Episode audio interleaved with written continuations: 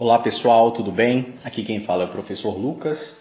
Nós recebemos algumas perguntas pelas nossas redes sociais e nós tentaremos respondê-las aqui hoje, tá bom? A primeira é o seguinte: é fato que durante a execução de um empreendimento, seja ele qual for, surgem diversos obstáculos que resultam em atrasos, gastos fora do orçamento, dentre outros. Diante disso, quais práticas poderiam ser aplicadas para conseguir gerir projetos de forma mais certeira? Pergunta de um milhão de dólares, né? Mas vamos lá, vamos tentar elaborar. Bom, eu sempre falo que um empreendimento de construção ele é um organismo vivo. De que maneira? Da mesma forma que um organismo vivo, um empreendimento de construção, é composto de, diversos, de diversos fatores menores, certo? Só para exemplificar, nós temos é, a nossa linha de frente, que seria o pessoal da execução, seja a parte de execução de engenharia junto com, a, com o pessoal da mão de obra, seja pedreiros, serventes, mestres de obra, enfim, né? Além disso, nós temos uma, uma, um outro componente, que é a parte técnica, que ali entra a parte de projetos, a parte de consultoria, tá bom? Então entra a parte técnica de engenharia. Nós temos também, por exemplo, os fornecedores de materiais ou os fornecedores de serviço, certo? Nós temos também a parte de gestão empresarial da empresa. Aí, dentro dessa parte de gestão empresarial, nós teríamos o, o pessoal do RH, o pessoal do, do financeiro, certo? Então, nós teríamos todos esses componentes no nosso empreendimento de construção, tá? Então, a primeira dica que eu gostaria de deixar aqui é conheça bem os processos e os constituintes do seu empreendimento, desde a da concepção dele, tá bom? Até a entrega final deste empreendimento. Caso for, por exemplo, um empreendimento de é, residencial, até a entrega da chave e além da entrega da chave, a questão de manutenção. Né? Então, primeiro passo, entender todos os constituintes deste empreendimento. E a partir do momento que eu tenho esse conhecimento e que eu entendo a lógica de funcionamento de todos os processos, o que, que eu faço? Basicamente, eu vou é, colocar esses empreendimentos, é, colocar esses, é, esses constituintes de maneira lógica é, numa linha do tempo, por exemplo. Para ah, qual é o processo que vem antes ou depois deste? Enfim, eu vou organizar de uma maneira lógica para que, que eu, esteja no ponto, ponto, A e chegue no ponto B. O que, que eu vou fazer quando eu, eu estiver é, interrelacionando esses constituintes? Basicamente, eu vou estar fazendo o meu planejamento, ou seja, eu estarei prevendo os eventuais, as eventuais interferências chamadas de problemas que nós teremos aí é, entre um, uma, uma parte do nosso empreendimento e outra, ou seja, diminuindo é, de maneira drástica os erros provenientes de qualquer uma das áreas componentes do nosso empreendimento. Tá bom? Bom, pessoal, então vamos aqui para a segunda pergunta, né? Que é o seguinte: ter um cronograma delimitando tempo para cada fase do projeto pode ajudar? Não só pode, como é fundamental para que nós consigamos atingir o resultado esperado no planejamento inicial, tá bom? Então, para que nós consigamos este resultado, nós precisamos controlar o tempo de execução da nossa obra, tá bom? Agora, voltando um pouquinho naquela primeira questão, né, na primeira pergunta, a gente falou que é fundamental que nós consigamos, que nós entendamos todos os processos inerentes à execução daquele empreendimento, certo? Então, a partir do momento deste conhecimento dos processos, eu tenho a possibilidade de delimitar qual o tempo que cada um deles é, irá durar, tá bom? Então, essa interrelação de, de entendimento de processo e entendimento de duração do processo é o que vai dar origem ao nosso cronograma. E este cronograma vai fazer com que o nosso planejamento inicial, sair lá do ponto A e chegar lá no ponto B, que nós façamos este trajeto na, da, no tempo esperado, né?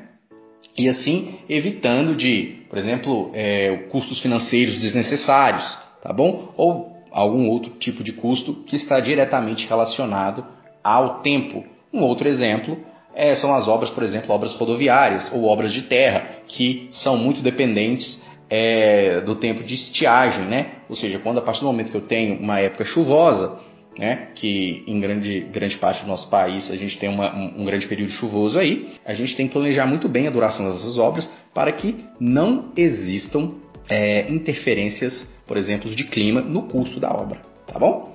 Então, com certeza, um cronograma é fundamental para o resultado final do empreendimento. Vamos então para a terceira pergunta, né, pessoal? Por que é tão importante acompanhar diariamente o andamento do projeto?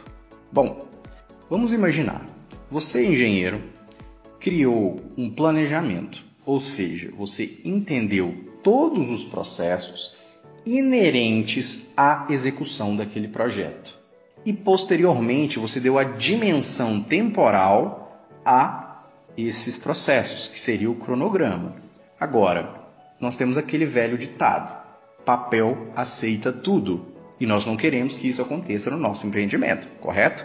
Portanto, o acompanhamento diário é fundamental para que nós façamos o controle e nós, que a gente defenda aquele nosso plano inicial. Porque caso a gente não faça isso, o resultado final será totalmente diferente daquilo que a gente planejou, certo?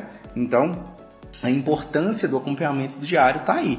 É fazer com que o nosso planejamento e que o nosso cronograma seja seguido para que o nosso resultado final seja atingido. Basicamente por isso, tá bom, gente?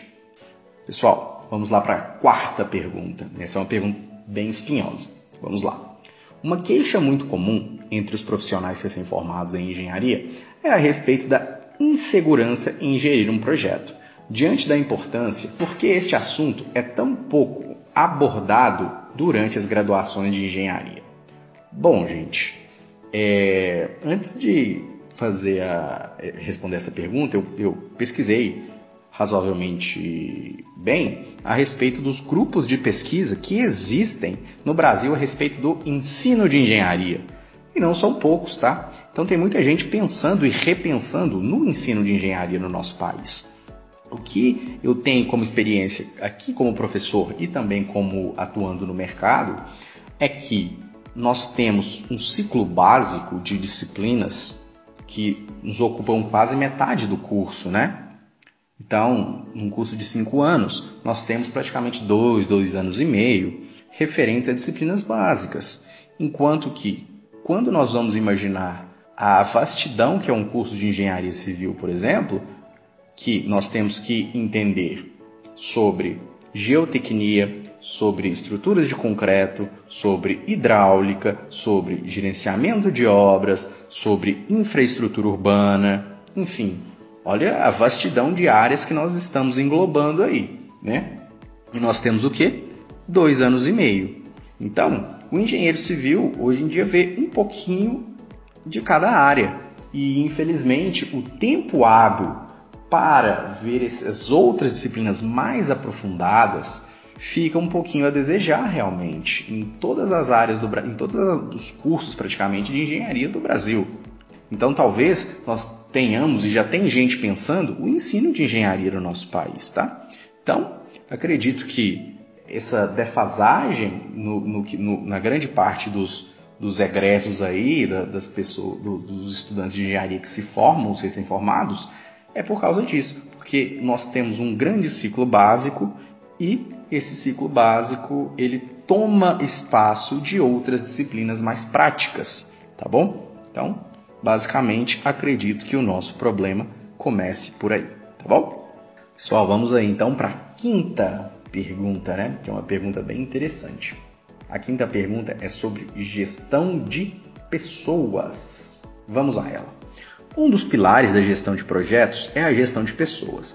Como desenvolver este pilar em um campo onde se ouve tantas queixas sobre a dificuldade de comunicação? Bom, gente, eu acredito que não existe uma fórmula mágica e não existe regra geral neste caso, tá? Existem empreendimentos de, com diversos matizes, empreendimentos que é, têm processos completamente diferentes, mercados completamente diferentes, gestores completamente diferentes. Então, eu acredito que não seria prudente da minha parte falar sobre uma regra geral, tá? Eu vou dar um, um, um, um testemunho aqui de como é, é realizada a gestão de pessoas na nossa empresa e como é um pouquinho diferente das outras empresas de construção civil da nossa região, tá? Uma, das grandes reclamações do, dos nossos é, amigos aí de, do mercado da construção civil é que existe uma grande rotatividade nos nossos, é, na nossa mão de obra. Mas e isso logicamente influencia de maneira é, ruim para o nosso desempenho final. Para nós, na nossa empresa, é um pouquinho diferente. Nós temos funcionários que trabalham conosco há 10 anos, 15 anos. Então, isso faz com que nós tenhamos maior confiança neles e eles na gente também, né? Então, é, a mentalidade que nós criamos, a cultura empresarial que nós, nós criamos ali no nosso empreendimento é a seguinte: os funcionários, os colaboradores não trabalham para a gente, eles trabalham com a gente. Então, desde é, campanhas de bonificação por produtividade, a, enfim, qualquer tipo de, de, de, de, de tratar, tratar eles como se realmente fossem pessoas que importassem e realmente importam para nós. Hoje eu considero diversos dos nossos colaboradores como amigos. Então, é uma, uma situação muito interessante para nós e que é um relato que eu faço que esse não é um problema para nós hoje em dia no, na, nossa, na nossa empresa, tá? Eu sei que para muitas pessoas é, para muitas outras empresas é, mas esse é um relato de como nós fazemos aqui e vem dado, vem dado certo há bastante tempo. Tá? Então, ao invés de pensar no colaborador como uma pessoa que trabalha para você, pense como uma, uma pessoa que trabalhe com você. Tá bom?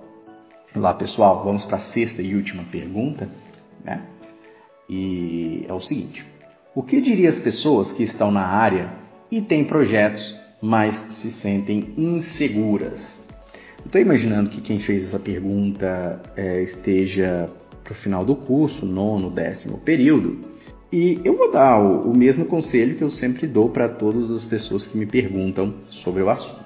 Faça estágio, tá? Bom, mas como fazer estágio de uma maneira satisfatória? Procure aquelas pessoas, aqueles profissionais que realmente são referência na sua região naquele tipo de serviço, tá? Então, ah, eu gosto muito de é, estradas. Então vá procurar uma empresa que trabalhe com estradas. E a, a, melhor empresa que você puder, vai lá, bate na porta e fala: por favor, quero fazer estágio de graça.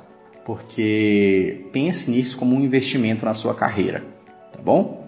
É muito complicado nós pensarmos que nós não precisamos de, de um estágio para ser experientes. Infelizmente precisamos, tá?